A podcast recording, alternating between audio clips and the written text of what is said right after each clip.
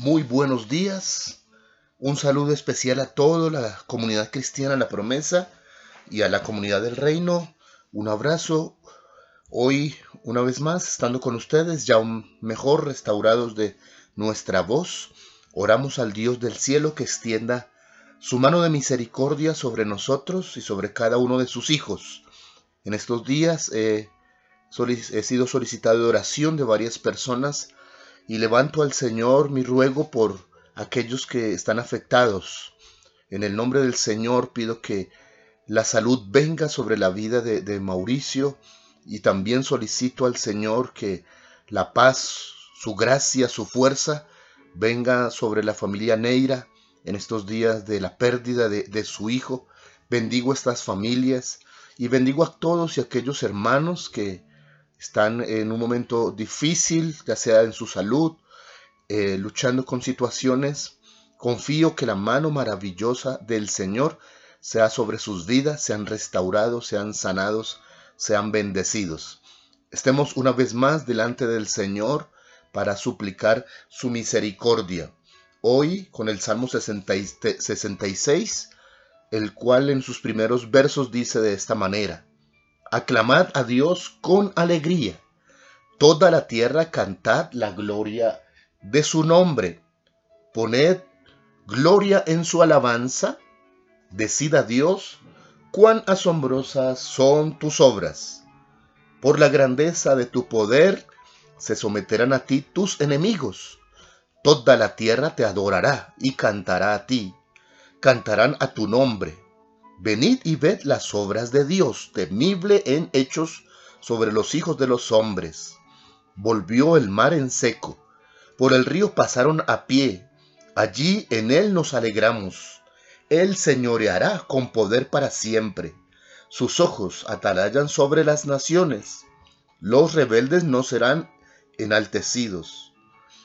Bendecid, pueblos, a nuestro Dios y haced oír la voz de su alabanza. Él es quien preservó la vida a nuestra alma y no permitió que nuestros pies resbalasen. Estos hermosos versos corresponden a los primeros nueve de los veinte en total de la canción del Salmo 66. Hermosa alabanza y una directa invitación que nos hace para bendecir el nombre de nuestro Dios. En el Salmo anterior, el Salmo 65, se nos invitaba a observar la naturaleza y darle gratitud a Dios por poder verle por medio de ella. En esta canción del Salmo 66, el compositor trae a memoria intervenciones maravillosas de Dios a favor de su pueblo. Miles de testigos vieron la poderosa manifestación en el río, también en el mar, los cuales Dios dividió por unas horas, separando las aguas para que su pueblo pasara en seco. También los perseguidores pretendieron ir, mas fueron sorprendidos y el agua los anegó. Los hechos de Dios son todos los días. Algunas intervenciones maravillosas, otras más sencillas, pero todas ellas son asombrosas. Es la palabra usada por David. Todos los días se nos ha dado vida. Todos los días, sin hacer nada, nuestro cuerpo funciona como le fue establecido. Todos los días sale el sol sobre buenos y también sobre malos. Todos los días obtenemos perdón si lo solicitamos. Todos los días el cuidado de Dios no falta. Todos los días vencemos al tentador. Se alejan los peligros y no nos damos por entendidos. Todos los días hemos contado con familia. Todos los días tenemos fuerzas para trabajar. Todos los días podemos y tenemos que comer. Y así la lista es, es interminable. Decida Dios cuán asombrosas son tus obras. Cuando perdemos la capacidad de ser sorprendidos, perdemos el disfrute de la vida. Es entonces cuando la vida la aguantamos, mientras que otros la disfrutan. Yo disfruto ver estas asombrosas y sencillas manifestaciones del amor a Dios a mi vida Dios no está obligado a cuidarme, ni es mi genio al cual liberé de la lámpara para que cumpla mis deseos. Tampoco tiene que bendecirme o perdonarme. Nada merezco. Todo lo que me da, los recibo por gracia y solo gracia. Comprender esto me da motivos para cantar a Dios. Así invita David, bendecid pueblos todos a nuestro Dios, haced oír la voz de su alabanza. Él es quien preservó la vida a nuestra alma. ¿Está usted hoy con vida? Canta, tiene salud, bendice. ¿Hay en tu casa alimento? Adora.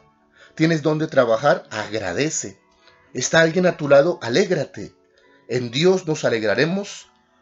Muchos hoy no piensan más que en protestas, marchas, oposiciones, quejas contra el gobierno, acusaciones, por estar observando lo que nos falta.